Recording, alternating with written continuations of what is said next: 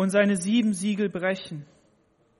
Er ist der Löwe aus dem Stamm Juda, der Nachkomme von König David. Einer hat überwunden, einer hat gesiegt. Halleluja. Und das ist Jesus Christus. Er ist der Löwe aus dem Stamm Juda. Und er ist dein Löwe. Er ist der, der für dich kämpft. Er ist der, der für uns kämpft. Und nicht nur für uns, die wir gläubig sind, so eine elitäre Gruppe, sondern er ist derjenige, von dem es heißt, dass sein Vater die Welt geliebt hat, dass er genau ihn, den Sohn, gesandt hat, damit jeder gerettet wird, der an ihn glaubt. Glaubst du an Jesus? Wer ist Jesus für dich? Ist er der Sieger von Golgatha? Wunderbar. Ist er nur irgendein Mensch, irgendein Prophet? Irgendjemand, der ein gutes Leben geführt hat, der vielleicht auch weise Sprüche geklopft hat, in Anführungsstrichen? Der mal gelebt hat und dann wieder verschwunden ist? Oder ist er doch derjenige, der schon etwas in dein Herz hineingelegt hat und gefragt hat, sag mal, wer bist du eigentlich? Wo kommst du her? Wo gehst du hin? Wie sieht's in deinem Leben aus? Und deshalb sind wir heute Morgen zusammengekommen, um genau dieses Evangelium zu hören. Und das ist wunderbar. Wir dürfen heute das Abendmahl feiern und mit, dieser, mit diesen einleitenden Worten begrüße ich jeden, der hier ist vor Ort und auch online. Herzlich willkommen. Schön, dass ihr da seid. Ähm, wir dürfen das Abendmahl feiern. Das Abendmahl zeigt uns genau das, was am Kreuz von Golgatha passiert ist dass Jesus sein Leben gegeben hat für dich und für mich, sein Blut vergossen hat, damit Schuld und Sünde be bezahlt wird, damit es wieder möglich ist, dass wir in die Gegenwart Gottes kommen können, reingewaschen durch das Blut des Lammes und sein Körper gegeben, damit alle Schmerzen und alles Leid und Elend dieser Welt weggetragen wird. Aber was hat er nicht gemacht? Und das hat er nicht vergessen sondern es war sein Plan. Er hat uns nicht gleich in den Himmel entrückt. Ja, er hat uns nicht gleich weggenommen, so jeder, der gleich Christ wird, wird gleich weggebeamt. Ja, sondern seine Idee war eine ganz andere. Und seine Idee war, dass ähm, Menschen, die gläubig werden, die das Evangelium gehört haben, dass sie Ja zu Jesus sagen und sich auf den Weg machen, ihm nachzufolgen. Und gleich zu Anfang bekommt so ein Christ den Heiligen Geist hinein in sein Leben. Er wird verwandelt durch den Heiligen Geist. Eine Neugeburt entsteht, geschieht. Und wie Thomas das richtig gesagt hat, wir dürfen uns danach ausstrecken, Geist Gottes mehr und mehr in unserem Leben zu haben. Und er hat Gaben mitgegeben für seine Gemeinde, damit sie ähm, fähig ist, wirklich in dieser Welt einen Unterschied zu machen, nämlich den Unterschied von dem, was vorher war, ohne Gott, ohne Leben, und zu dem hin, was jetzt ist, Leben bis in Ewigkeit.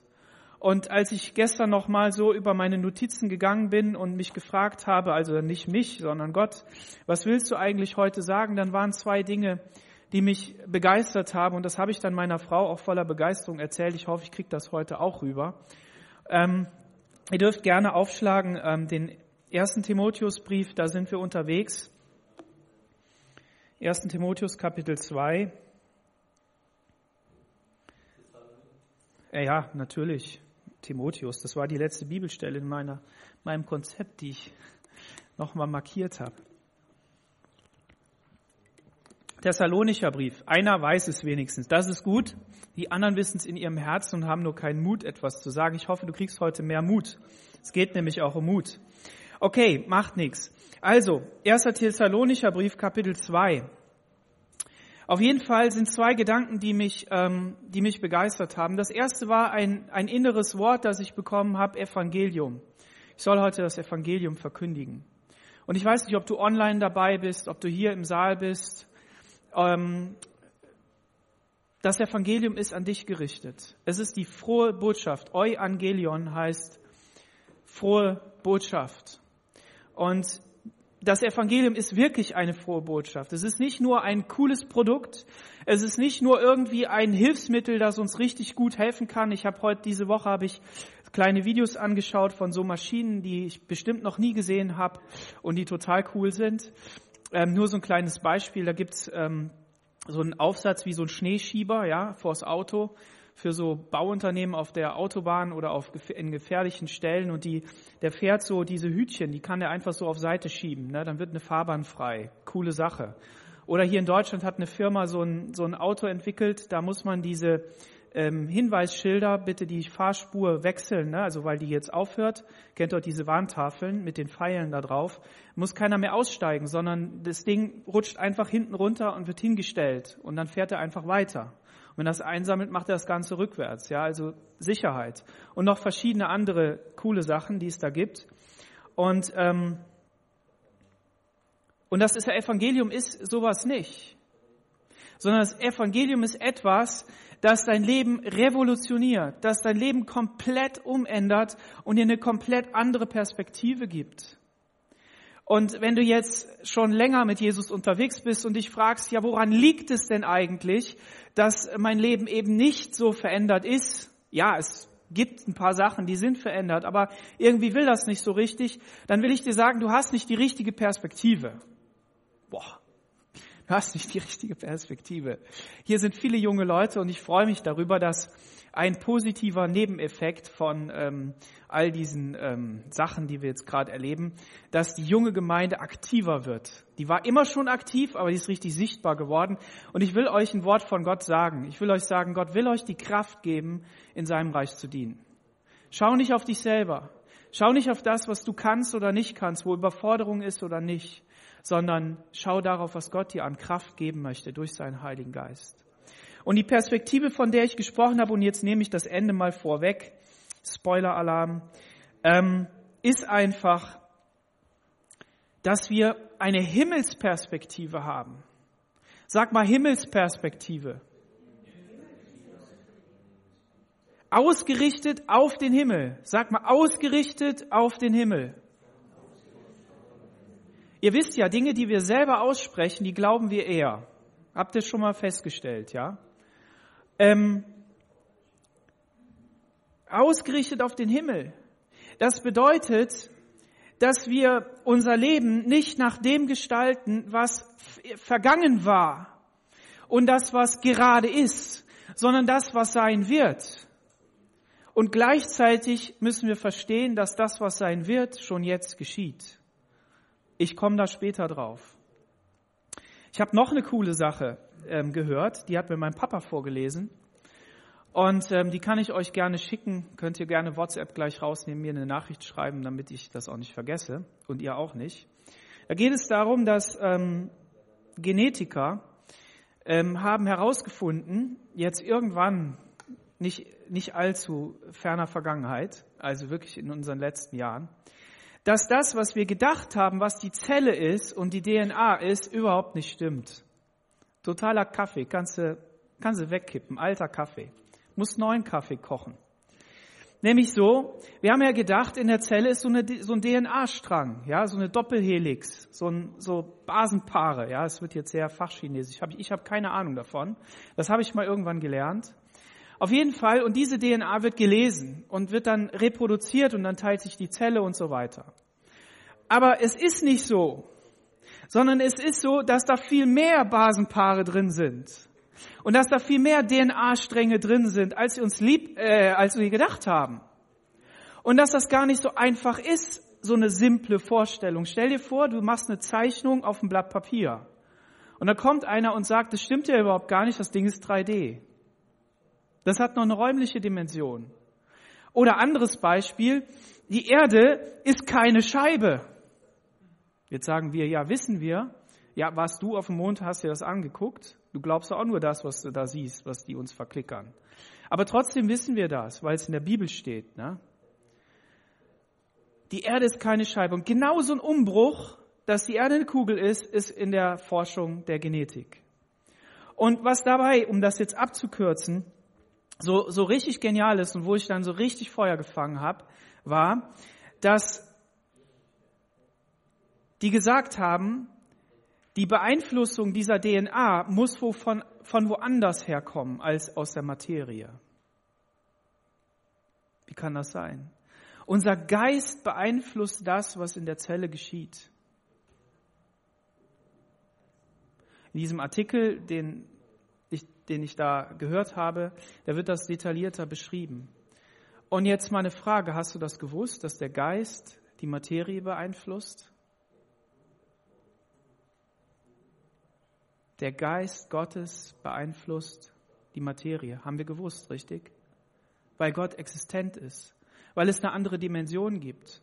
Und wenn Jesus also seine eigene Schöpfung anschaut, und ich glaube, dass die Genetiker noch nicht am Ende sind, sondern dass es alles noch viel genialer ist, dann habe ich mir so vorgestellt, Jesus sitzt da neben dem Vater und sagt, ey, guck mal, was die wieder Geniales rausgefunden haben, lass uns mal angucken, was die denn da meinen in ihrem Seminar. Vielleicht saßen da auch ein paar Engel und haben, haben sich hingesetzt und haben gesagt, hey, das müssen wir uns mal angucken. Stellt euch mal vor, Gott wusste das ja. Gott wusste, wie genial seine Schöpfung ist. Und dann hat Jesus gesagt, hey Vater, weißt du was? Wenn der Geist beeinflusst das, was in meinem Leben passiert. Das heißt, wenn ich, wenn ich über etwas nachdenke und im Glauben unterwegs bin, ich wechsle mal in unsere Sprache, die wir eher verstehen, die wir schon gläubig sind, die wir die Bibel verstanden haben. Wenn wir im Glauben Dinge tun, die noch nicht existent sind, dann können wir sie in unsere Realität hineinnehmen. Dann ist das unsere Realität. Die Realität Gottes, die wir nicht sehen, wird Realität in unserem Leben. Wir nennen das Wunder. Aber was wäre denn, wenn Gott die Schöpfung so geschaffen hat, dass die Mechanismen des Gläubigseins schon in der sogenannten Materie vorhanden sind? Nur wir die nicht sehen nicht sehen wollen, weil wir blind sind? Warum laufen denn so viele Menschen herum und reden von Esoterik und von allem Möglichen? Ja, und dann sagt man so leicht, ja, das sind dann irgendwelche Dämonen, die irgendwas machen oder irgendwelche Geister, die was machen. Nein, aber wie wäre das denn, wenn das noch viel verschachtelter wäre, noch viel enger verbunden ist? Und jetzt nochmal zu Jesus, der gesagt hat, ja, Vater, ich tu deinen Willen, ich komme auf diese Erde, ich gebe mein Leben hin und, und werde bluten. Hat er jedes Mal nur das Kreuz vor Augen gehabt? Ja, hat er, weil er dich retten wollte. Aber von dem, von, dem, von dem Weg dahin hat er doch nicht nur das Leid gesehen, sondern der hat sich doch gesagt, hey, diese Schöpfung, die wir geschaffen haben, die kann doch noch viel mehr. Wir haben doch alle diese, diese Handys, ne? Das eine oder das andere. Und jemand, der zum Beispiel im Filmbusiness unterwegs ist, der wird natürlich sagen, ja, ich habe nur noch viel genialere Kamera. Aber der wird dir sagen, hey, das, was du mit deinem Handy machst, nämlich da nur wischen und irgendwelche Internetseiten angucken, vielleicht mal Instagram und Facebook, das war's schon. Privat mal ein Foto und hier ein Video. Das ist doch nicht alles, was dieses Gerät kann. Das kann doch noch viel mehr. Und ich zeig dir mal, was noch viel mehr ist. Und so eine Freude hat Jesus gehabt, als er im Himmel war. Und hat er gesagt, ich gehe in meine Schöpfung rein und ich beweise denen mal, dass wenn sie im Glauben unterwegs sind, dass das auch wirklich funktioniert. Und der Mensch geht dann hin und sagt, hey, das ist nur alles Materie, da ist kein Leben drin. Und deshalb brauchst du gar nicht mit deinem Glauben anzufangen. Was wäre denn aber, wenn diese Genetiker recht hätten und es doch um den Geist geht, die uns nur eine Lüge erzählt haben? Okay, verlassen wir das Thema mal. Denk da mal weiter drüber nach. Und wenn du den Artikel haben willst, ich kann dir schicken. Schreib mir eine WhatsApp und du kriegst das. Denn ihr wisst selbst, heißt es im Vers 1 von Kapitel 2 im Thessalonischer Brief, Brüder, von unserem Aufenthalt bei euch, dass er nicht vergeblich gewesen ist, sondern obwohl wir zuvor in Philippi gelitten hatten und misshandelt worden waren, wie ihr wisst, bekamen wir Mut in unserem Gott, bei euch das Evangelium um Gottes, das Evangelium Gottes zu verkündigen, trotz starker Anfechtung. Also der Paulus war in Philippi gewesen und das war eine Missionsreise. Das, ähm, das kann man schön auf einer Grafik sehen, die habe ich jetzt leider hier nicht, aber ist egal. Kannst du mal im Internet nachgucken, die Missionsreisen des Paulus. Und da war er unterwegs mit ähm, Timotheus und, und Sil Silvanus. Und ähm, sie Sie waren jetzt unterwegs, das Evangelium zu verkündigen. Missionsreise. Ja gut, sagst du, Missionsreise, klar, da muss man ja Missions, Mission machen. Aber Paulus war nicht nur auf irgendeiner Mission unterwegs, sondern auf der, auf der Missionsreise unseres Evangeliums. Und im Vers 5 Kapitel 1 steht das. Unseres Evangeliums. Das heißt, Paulus war erfüllt von dem Evangelium, verändert durch das Evangelium und hat eine komplett neue Sicht auf alles bekommen, nämlich, dass da ein liebender Gott im Vater im Himmel ist, der seinen Sohn gesandt hat und ihn gerettet hat. Und er jetzt so unterwegs war. Und dann war er in Philippi und in Philippi, da könnt ihr aufschlagen, ähm, Apostelgeschichte 16, ähm, da, da kommt er äh, jetzt dorthin und ähm,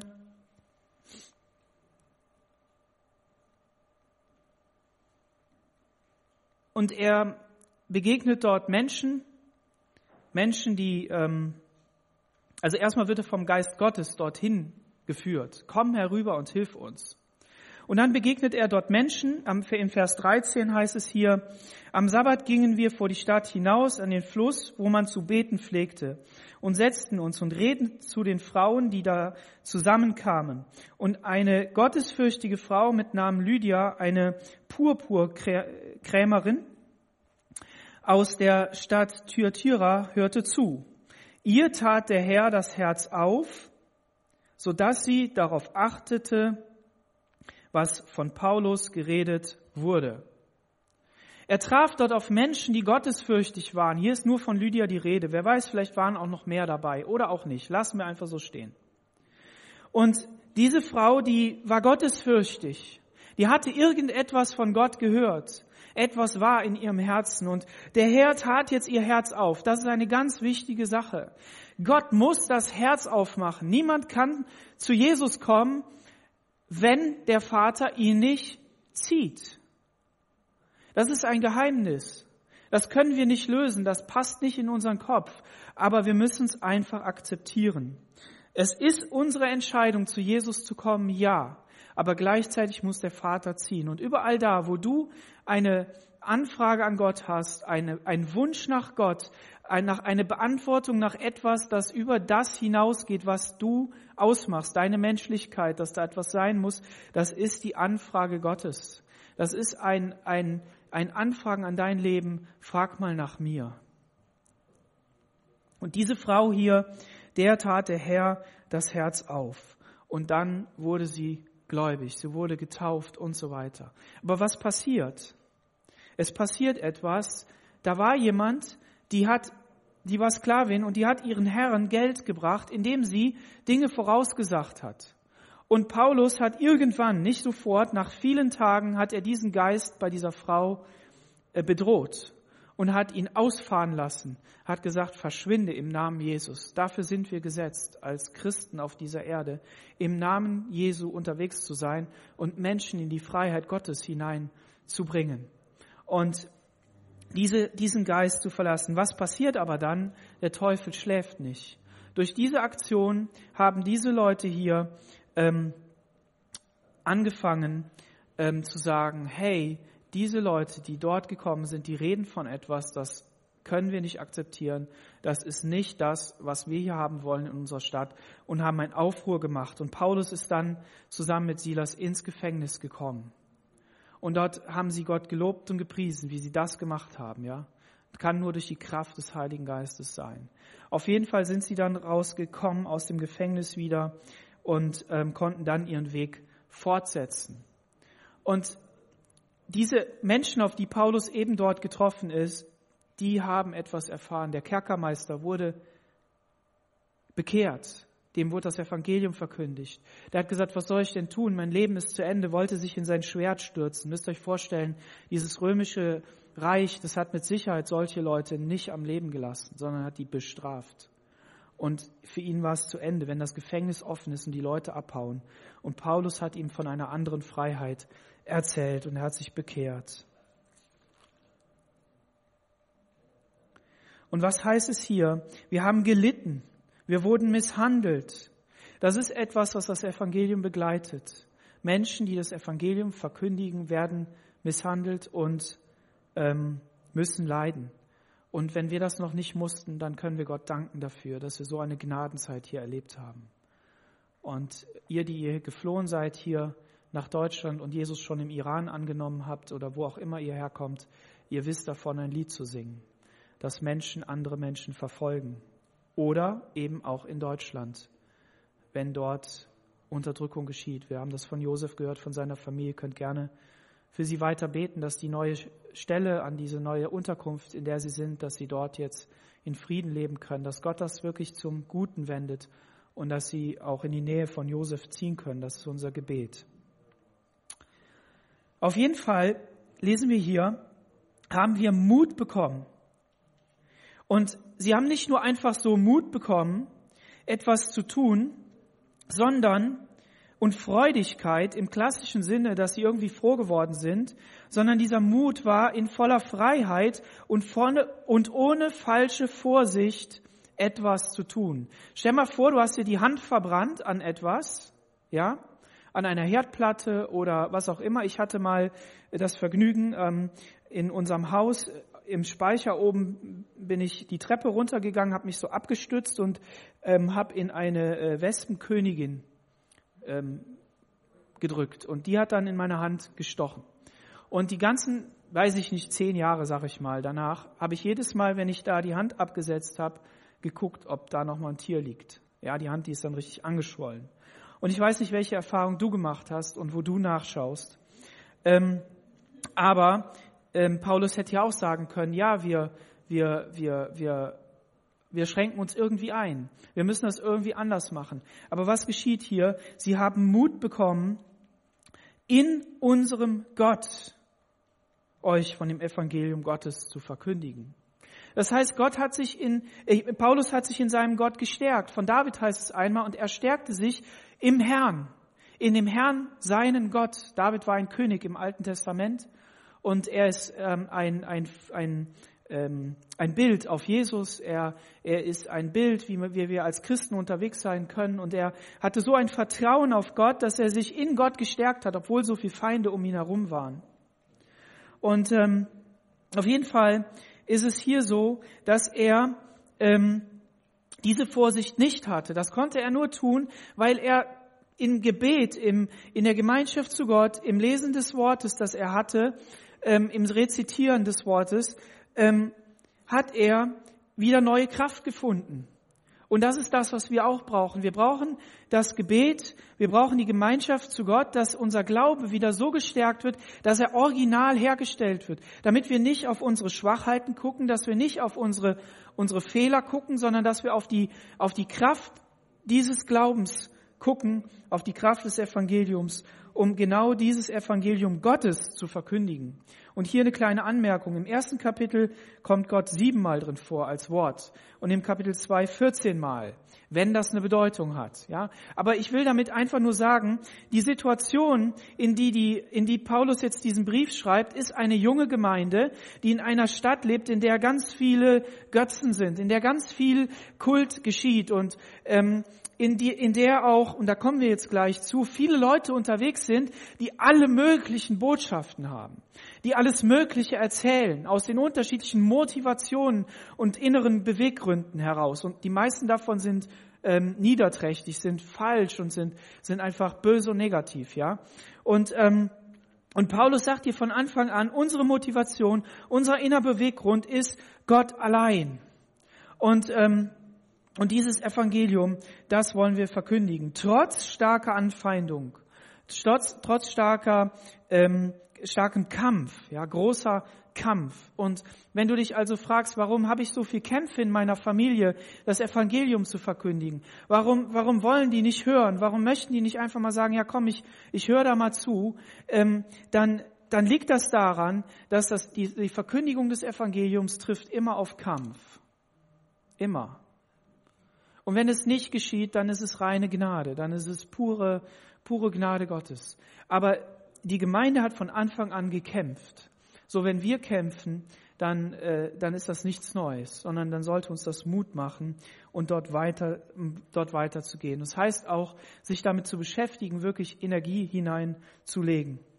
Denn unser Unsere Ermahnung, Vers 3, geschah weder aus Irrtum noch aus Unlauterkeit noch mit List. Hier seht ihr, die inneren Beweggründe waren nicht negative, niederträchtige Dinge, die er auf dem Herzen hatte. Und wir werden das gleich sehen. Nein, ich möchte es jetzt schon sagen. Wenn ihr in der Apostelgeschichte lest, dann seht ihr immer wieder ähm, dass dort von Menschen die Rede ist, von Juden die Rede ist, die es nicht gut meinten mit, ähm, mit der Verkündigung des Evangeliums. Weil sie sagten, ähm, dieser Paulus verkündigt etwas, was unserem Glauben sowas von konträr entgegengeht, dass wir dafür sorgen müssen, dass dieses Evangelium nicht verkündigt wird. Und ähm, deshalb sagt Paulus hier nicht aus Irrtum. Wir haben uns nicht geirrt. Wir haben, machen das nicht aus Unlauterkeit, also aus falscher, äh, falscher äh, Haltung, noch aus, aus List. Wir überlisten hier niemand, sondern wie wir von Gott als zuverlässig erkannt wurden, mit der Verkündigung des Evangeliums beauftragt zu werden, so reden wir nicht, um den Menschen zu gefallen, sondern Gott, der unsere Herzen prüft. Hier bringt Paulus jetzt etwas hinein. Und das brauchen wir in unserem Leben auch. Wir brauchen nicht nur die, das Feedback der anderen Menschen, deines Kommilitonen, deines Mitbewohners, deiner Familie, deiner Tochter, deine, deines Sohnes, deiner Frau oder deines Chefes oder wie auch immer oder hier in der Gemeinde eine Rückmeldung zu sagen, hey, das hast du gut gemacht. Hey, das hast du klasse gemacht. Oder hier könntest du mal korrigieren, da musst du mal dich noch ein bisschen anstrengen, ein bisschen verbessern ja, komm, lass uns gemeinsam beten, sondern wichtig ist eben auch, die, für die Glaubwürdigkeit in deinem Leben garantiert Gott, wenn du dich auf ihn verlässt. Und in dem Moment, wo du aussprichst und sagst, Gott ist derjenige, der das für mich ähm, bestätigt, sagst du nichts anderes, Gott, ich bin doch vor dir offen. Und wenn du Fehler hast, wenn du das nicht ehrlich meinst, wenn du es mit List und Irrtum und, und Unlauterkeit sagst, dann müsstest du dir in dem Moment schon das Wort verbieten. Deshalb ist das nicht schlimm, wenn wir, wenn wir sagen, ja, wir haben auch Fehler. Weil wir wissen, jeder Mensch hat Fehler. Es kann niemand perfekt sein, sondern wir dürfen in allem zu Gott kommen. Und wir dürfen ihn auch als Zeugen aufrufen. Ähm, zuverlässig erkannt wurden. Wir wurden von Gott zuverlässig. Bist du von Gott zuverlässig erkannt worden? Was bedeutet das? Sagst du ja, nee, nicht wirklich.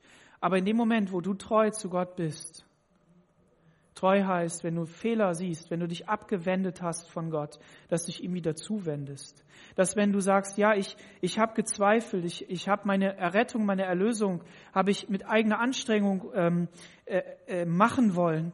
Herr, ich weiß, ich muss im Glauben zu dir kommen. Dann ist das treu. David wurde als treu von Gott erfunden. War David perfekt? Hat er keine Fehler gemacht? Doch, sehr wohl. Aber die Treue bestand darin, immer wieder zu Gott zurückzukehren, umzukehren. Sondern Gott, der unsere Herzen prüft. Und dieses prüft hier, will ich nochmal betonen, das ist ein prüft, so wie wenn man sagt, ein Staatsexamen. Das ist etwas, das, das in sich selber schon eine positive Antwort hat. Wenn jemand ein Staatsexamen hat, dann bedeutet das, dass die Prüfung schon abgeschlossen ist. Sonst würde man sagen, man, er macht ein, noch ein Staatsexamen aber er hat eins, ja. Und genauso ist dieses Wort hier auch. Es ist schon geprüft, es ist schon validiert, es ist fertig. Vers 5, denn wir sind weder mit schmeichelnden Worten aufgetreten, wie ihr wisst, noch mit versteckter Habsucht. Gott ist Zeuge hier wieder, ne? Wir haben auch nicht Ehre von Menschen gesucht, weder von euch noch von anderen. Ihr wisst ja, in dieser Zeit sind sehr viele Menschen unterwegs gewesen, die haben eben mit List versucht, das zu tun, was Paulus hier mit Ehrlichkeit versucht hat. Die haben versucht, ein Business aufzumachen. Die haben irgendwie etwas verkaufen wollen. Die haben irgendwie etwas, die Menschen überreden wollen zu etwas. Vielleicht hatten sie auch dämonische Kräfte, konnten etwas tun, haben wir in der Apostelgeschichte gesehen. Und so sind sie unterwegs gewesen. Und Paulus wird auch später noch, gleich in den nächsten Versen, darauf kommen, dass die Leute mit ehrlicher Arbeit ihre, ihre, ihren eigenen Bedürfnissen ähm, ähm, Geld verdienen sollen. Und das zeigt eben auch, dass diese Leute mit unlauteren, mit, mit falschen Motiven ähm, den Leuten auf der Tasche liegen wollten. Und das ist jetzt ganz wichtig. Ganz wichtig. Der Punkt ist, dass es nicht darum geht, ein Arbeitsverweigerer zu sein dass es nicht darum geht, sich irgendwie durchs Leben zu schlängeln, sondern eine ehrliche Arbeit zu machen. Eine Arbeit, die, die, die, man, die man wirklich mit, mit Leidenschaft macht, ohne sie dabei zu vergöttern, ohne dabei nur zu sagen, wir sind dazu geschaffen, nur zu arbeiten oder nur fleißig zu sein oder nur dies oder nur das, sondern im richtigen, in der richtigen Geisteseinstellung ehrlich seine Arbeit zu machen. Die eine Seite war, dass da Menschen waren, die das eben aus falschen Motiven gemacht haben. Und das zweite, und das ist eben diese Komponente, die im Thessalonischer Brief auch ist, das zweite Thema, um das es Paulus ging, dass diese, diese Geschwister, diese, unsere Geschwister, die schon beim Herrn sind, dass die in Bedrängnis waren, nicht nur bei der Verkündigung des Evangeliums, sondern immer mehr in Bedrängnis kamen. Und dann haben die gedacht, dass der Herr Jesus schon wieder wiedergekommen ist, dass der, dass der Tag des Herrn schon gekommen ist, dass das Gericht schon gehalten wurde und dass sie jetzt hier zurückgeblieben sind. Und deshalb fragen sie Paulus, ja, wie kann denn das sein? Wie ist denn das? Und dann gibt Paulus darauf Antwort, wie das sein wird am Tag des Herrn und wie sie, wie das alles geschehen wird. Und darauf werden wir in den folgenden Kapiteln kommen. Na gut, ich will nur Folgendes sagen. Ähm, Sie haben sich gefragt, haben wir die falsche Einstellung? Ähm, müssen wir vielleicht gar nicht mehr arbeiten ähm, und brauchen wir nur noch für das Evangelium zu leben, weil der Herr kommt doch sowieso bald wieder. Und da sagt Paulus, nein, ihr sollt ehrlich arbeiten. Und hier in diesen Versen 5 und 6 geht es eben um Leute, die echt negativ sind. Und dann Vers 7, obwohl wir als Apostel Christi gewichtig hätten auftreten können, sind wir in eurer Mitte mütterlich gewesen, wie eine Mutter, die ihre Kinder pflegt so hatten wir ein herzliches Verlangen nach euch und waren willig, euch nicht nur das Evangelium mit, äh, Gottes mitzuteilen, sondern auch unser Leben, weil wir euch lieb gewonnen haben. Hier kommt nochmal drin vor, sie hätten Autorität gehabt als Apostel. Und hier sehen wir, der Begriff Apostel wird hier im weiteren Sinne genannt. Da war das noch nicht so fixiert auf, auf die zwölf Apostel, ja. Ähm, sondern hier ging es darum, Gemeinde zu gründen und so als Abgesandter unterwegs zu sein. Aber auf jeden Fall lag da eine Autorität drin. Ja, und ähm, weil Timotheus und Silvanus ja auch dabei waren, deshalb sage ich das hier. Auf jeden Fall ähm, waren sie mütterlich gewesen oder wie eine Hebamme, die ihre eigenen Kinder äh, pflegt. Das heißt, diese Gemeinde, diese Menschen, die sie dort gewonnen haben in Thessalonik, die waren ihnen so wichtig, dass sie sich ohne, ohne ähm, professionelle Abhängigkeit, ohne sich bezahlen zu lassen, ohne ähm, einen Abstand ähm, um diese Gemeinde gekümmert haben. Sie haben ihr Privatleben nicht für sich behalten, sondern haben es geteilt. Und, und das kommt hier mit mitgeteilt, ja. Es gibt auch einen anderen Begriff, der hier in Korrespondenz mit diesem Begriff steht. Und da heißt es dann, und sie gaben ihr Leben hin. Sie haben sich geopfert. Der Hirte, der sein Leben gibt für die Schafe, sagt Jesus in Johannes 10, Vers 11, der sein Leben hingibt. Und hier ist es ein Mitteilen, wo aber ähm, das auch für sich ähm, das Gute behält und das Gute weitergibt. Es ist ein Teilen miteinander. Und wenn du also dein Leben teilst mit anderen und hineinschauen lässt und sagen, sagst, so lebe ich als Christ, dann ist es etwas, was die Gemeinde ausmacht. Und deshalb seid ermutigt, Kontakt zu suchen. Ähm, haltet die Regeln ein, ähm, schaut, dass, wenn ihr die noch versteht, ich verstehe die schon nicht mehr, ähm, aber versucht es zumindest, ja. Und äh, aber aber lasst uns die Gemeinschaft suchen. Wir brauchen das. Wir brauchen das, um ermutigt zu werden, im Glauben weiterzugehen und dabei zu bleiben, weil wir euch lieb gewonnen haben. Habt ihr euch lieb? Habt ihr euch lieb gewonnen? Amen. Brüder, ihr erinnert euch doch an unsere Arbeit und unsere Mühe. Denn Nacht und Tag arbeiteten wir, um keinem von euch zur Last zu fallen und predigten unter euch das Evangelium Gottes. Hier in diesem Vers kommt jetzt genau dieser Aspekt drin vor. Der Paulus hat ähm, sie daran erinnert, die Brüder und die Schwestern, dass eben sie gearbeitet haben. Und seine Arbeit bestand zum einen darin, ähm, dass er natürlich das Evangelium verkündigt hat und dass er, dass er das getan hat. Aber zum anderen eben auch, dass er selber einer Arbeit nachgegangen ist. Und, und diese Arbeit hat er voller Leidenschaft gemacht.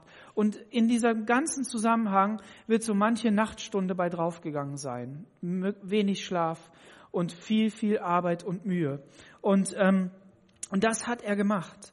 Und er, er sagt eben auch, dass er, ähm, dass er ihnen nicht zur Last fallen wollte, weil es eben Menschen in dieser Umgebung gab, die einfach nur anderen zur Last fallen wollten und die, die ähm, die die anderen ausgenutzt haben. Und wenn du dich also fragst, ähm, wie soll ich als Christ leben? Was macht den Unterschied zwischen einem Christen und einem Nichtchristen? Dann kannst du dich auch berechtigterweise fragen, was sind denn die Dinge in meinem Umfeld, die, die hochgehalten werden, die wichtig sind, aber die aus negativen Beweggründen zu negativen Handlungen führen.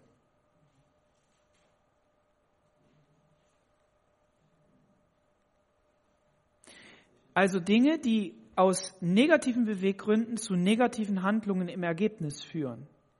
Und dann musst du dort einen Unterschied machen.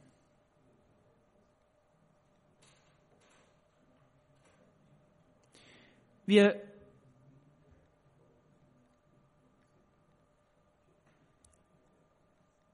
Das sind nicht immer dieselben Sachen. Es ist nicht so, dass Paulus kein Geld von Gemeinden bekommen hätte. Er hat von der Gemeinde in Philippi hat er Geld bekommen, auch in dieser Zeit. Aber er wollte einen Unterschied an dieser Stelle machen. Und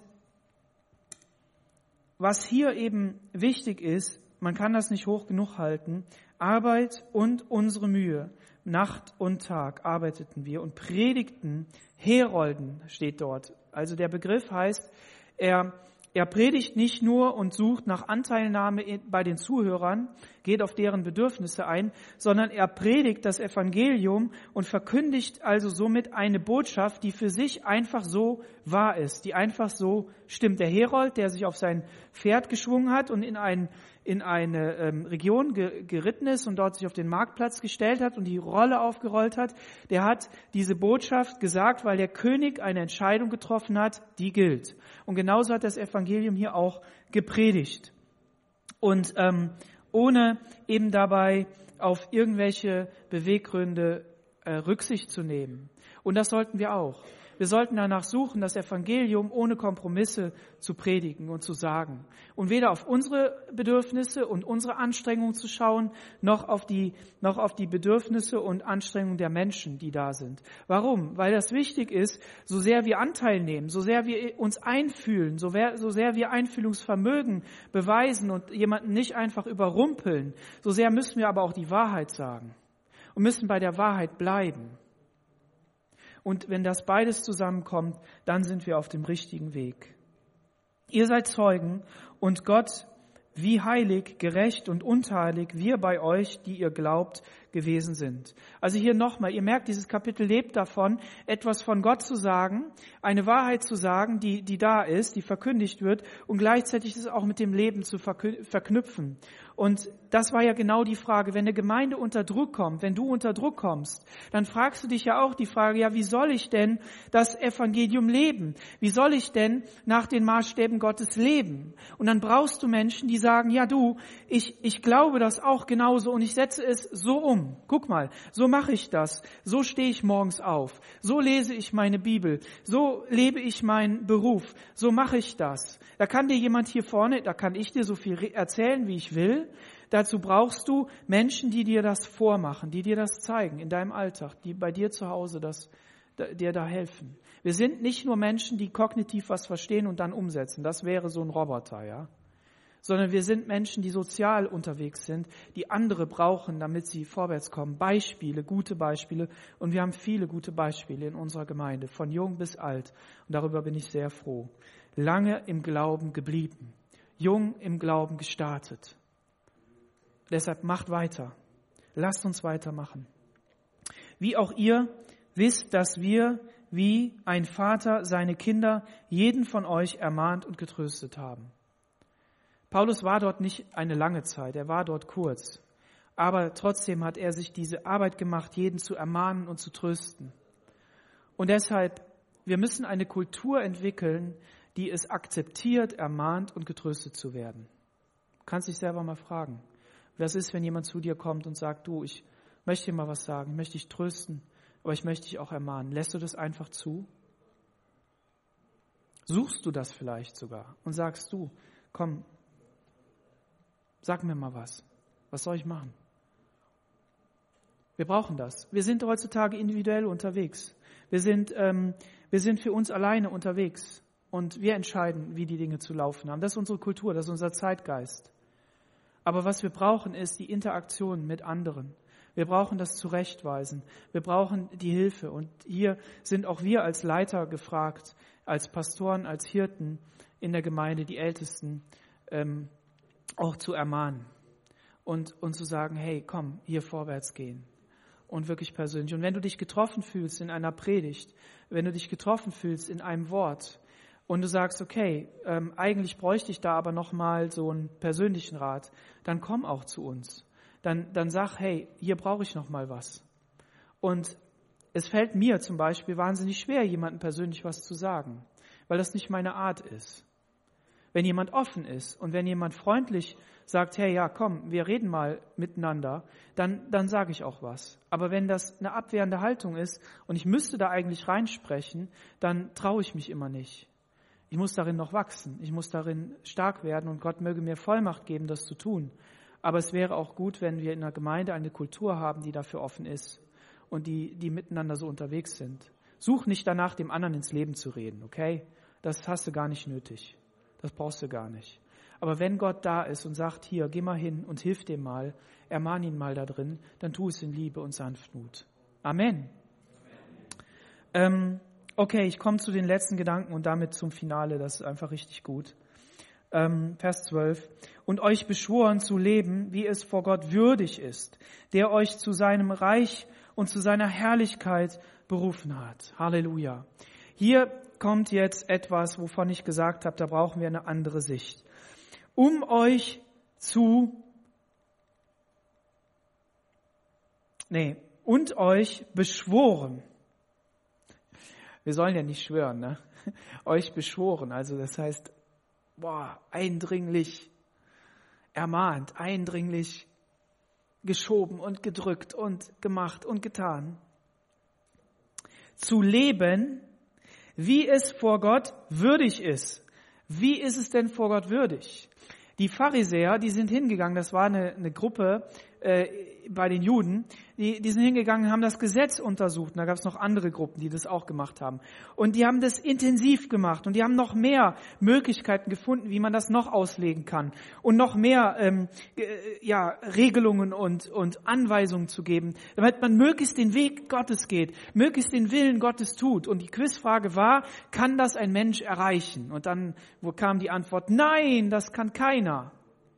Und wie kann ich denn also jetzt als Christ würdig leben, wenn das ganze Gesetz für mich nicht gilt, wenn ich darauf nicht gucken muss im Sinne von einem Gehorsamsein einzuhalten, wirklich Schritt für Schritt? Wie heißt das denn? Jetzt kommt's. Der euch zu seinem Reich, welches Reich? Was ist das für ein Reich? Das Reich Gottes berufen hat.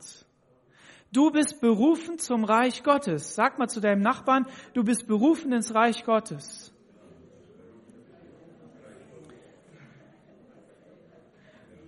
Und was heißt dieses Reich Gottes? Gott lebt in absoluter Herrlichkeit. Er lebt in absolutem Glanz. Und ihm ist alle Gewalt im Himmel gegeben und auf der Erde. Amen. Und er hat andere Prinzipien. Und zu seiner Herrlichkeit. Ja, jetzt mal eine Frage. Wenn uns jeden Tag bewusst sein würde, dass wir im Reich Gottes leben, dass wir dazu berufen sind, und dass wir dazu berufen sind in seine Herrlichkeit.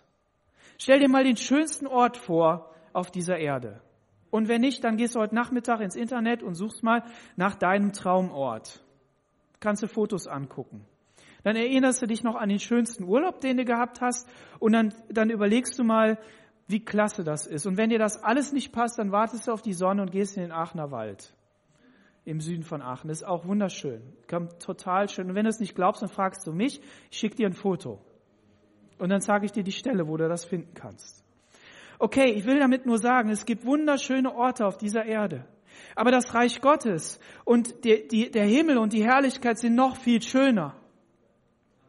Und wir sind unterwegs hin zu dieser Herrlichkeit.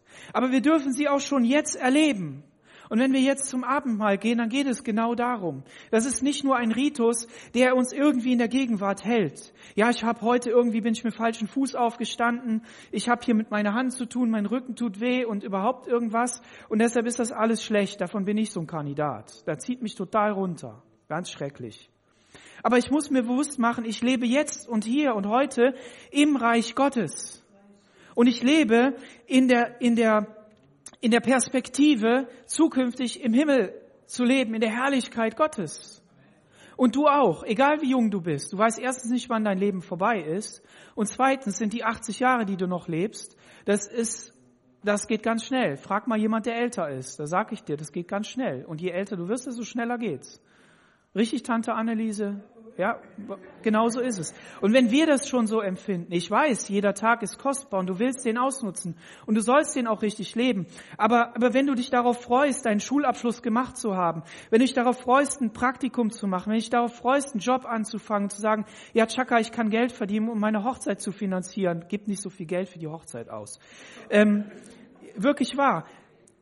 Gib wenig Geld für die Hochzeit aus, so dass sie schön ist. Lass die Gemeinde dabei helfen und den Rest, den du ausgeben willst, den sparst du, um mit deiner Frau regelmäßig auf irgendein Wochenende zu fahren. Ihr zwei. Ernsthaft jetzt. Es gibt Leute, die geben ja irgendwie 10.000 Euro aus, vielleicht 15.000 Euro. Ist Schwachsinn, totaler Blödsinn. Wir haben eine total einfache Hochzeit gehabt, der auch Geld gekostet. Aber das, ich sag's euch, das hilft uns nicht sondern es hilft, wenn du, wenn du regelmäßig ein Wochenende machen kannst. Aber wenn dann schon schnell Kinder kommen, weil du sagst, ja, Chaka, jetzt sind wir jung und wir haben geheiratet und jetzt sollen Kinder kommen, damit die auch, nein, äh, damit es uns gut geht, dann, dann hast du kein Geld. Und dann fehlt dir die Zeit zu zweit. Babysitter wäre da. Es sind ja genug junge Leute hier, die können ja babysitten und dann können sie ja Zeit zusammen verbringen und sich kennenlernen und auch heiraten. Naja, auf jeden Fall, ähm, ich will damit sagen, dieses Geld könnt ihr investieren in die Beziehung. Wirklich wahr. Okay, gut, genug geworben. Wichtig ist, dass wir alles, was wir tun, in der Perspektive tun, eines Tages bei Jesus zu sein, in der Herrlichkeit. Und der Wunsch, den wir haben, ähm, ist, dass wir hier auf dieser Erde schon Herrlichkeit erleben. Herrlichkeit in unserem Leben, weil Jesus Sieger ist, weil er uns Kraft gibt, weil er derjenige ist, der uns jeden Tag hilft. Aber auch, weil wir unterwegs sind und sagen, ich will für das Reich Gottes einstehen. Ich möchte sehen, dass Menschen gerettet werden. Ich möchte sehen, dass Menschen zum ewigen Leben kommen, dass sie, dass sie ähm, gesund werden, dass Kranke geheilt werden und dass Gemeinde Gottes gebaut wird. Das möchte ich sehen. Nicht damit die FCG Aachen selbst verwirklicht wird. Darum geht es überhaupt nicht. Sondern es geht darum, dass das Reich Gottes gebaut wird. Und lasst uns so unser Leben führen. Und wenn wir in dieser Perspektive unterwegs sind, die können wir uns nicht selber einreden, sondern die müssen wir erleben. Und dazu müssen wir dann vielleicht auch das ein oder andere Buch lesen. Meine Frau fängt jetzt gerade wieder so ein Buch an. Gestern hat sie angefangen über ähm, einen Missionar in, in ähm, in Amerika, der ähm, bei den, also zur Zeit der Indianer noch, ja, so da unterwegs war. Und was die allein schon am Anfang da vorgelesen hat, da habe ich gedacht, ich klappe meine Bibel zusammen und gehe und setze mich hin, das hat doch keinen Zweck. Was die erlebt haben, aber ich will auch Gottes Wirken erleben. Ich möchte auch erleben, dass das Evangelium einfach durchschlägt, dass Menschen, die gesoffen haben, dass sie jetzt nicht mehr saufen, sondern dass sie friedlich zu Hause sind. Dass Leute, die besessen sind und Zwänge haben und Krankheiten haben, dass sie, dass sie befreite und fröhliche Personen werden. Dass Leute, die ihre Wohnung nicht aufräumen können, dass sie, dass sie nicht mehr messig sein müssen, sondern dass sie wirklich in Sauberkeit und Ordnung leben können, ohne dabei das zu vergötzen. Ne? Aber, aber wirklich befreit sind. Das möchte ich erleben. Willst du es auch erleben? Amen. Amen. Lass dich verändern von Gottes Geist. Lass uns gemeinsam aufstehen und den Herrn bitten, dass er das in unserem Leben gibt. Und ich will es nochmal wiederholen. Wenn du Jesus noch nicht kennst, ich weiß nicht, ob du online zuhörst oder hier im Saal bist, in deinem Wohnzimmer, da wo du, wo du sitzt, da kannst du jetzt auf die Knie gehen. Und da kannst du sagen, Jesus Christus, ich habe von dir gehört. Ich habe verstanden, dass du der Retter bist, derjenige, der das Leben verändern kann und echtes Leben geben kann. Ich brauche dich in meinem Leben. Ich möchte mich mit dir auf den Weg machen und ich weiß, dass ich Sünde in meinem Leben habe und dass ich ein Sünder bin. Und deshalb vergib mir diese Schuld. Komm du mit deinem teuren Blut. Teuer, weil es ein Leben geben ist immer teuer, aber der Sohn Gottes hat es sogar gegeben, noch teurer. Und dieses Blut wäscht mich rein von jeder Schuld und Sünde, das habe ich verstanden. Und ich möchte, dass das geschieht in meinem Leben. Gib mir ein neues Leben, lass mich wirklich eine Neugeburt erfahren, sodass ich die Fähigkeit habe, in deinem Reich zu leben. Und nimm mein Leben und führ du mich den Weg. Amen. Wenn du dieses Gebet betest, dann kommt Gott und verändert dich und nimmt deinen Glauben und kommt dir entgegen. Und das wollen wir, wollen wir tun. Und wir wollen auch Gott die Gelegenheit geben, einfach zu sagen, Herr, wir beten darum, Jesus, dass du wirklich neues Leben schenkst, dass dein Evangelium wahr wird in jedem Leben, Herr. Du hast die ganze Welt geliebt, nicht nur ein paar, sondern die ganze Welt, dass sich jeder bekehrt. Herr, wir danken dir dafür, dass du eine Sehnsucht ins Herz gelegt hast, dich kennenzulernen. Ich bete darum, dass sich Menschen bekehren. Ich bete aber auch darum, dass du deiner Gemeinde, die schon lange unterwegs sind und die vielleicht den Glanz der Herrlichkeit verloren haben, die, die, die, die diese Sicht auf das Reich Gottes verloren haben, Herr, dass du sie neu schenkst, Jesus. Dass du mit deinem Heiligen Geist kommst, Herr, und uns neue Begeisterung im wahrsten Sinne des Wortes schenkst, Herr. Erfülle uns neu mit deinem Heiligen Geist. Gib uns deine Kraft. Wir sind dadurch keine Superhelden, sondern wir sind Menschen, die mit dir unterwegs sind, die andere Menschen lieben wollen, Herr, obwohl das eigentlich gar nicht äh, geht, Herr. Schenk uns Liebe in unser Herz und komm du und veränder du uns durch dein Wort. In Jesu Namen. Amen.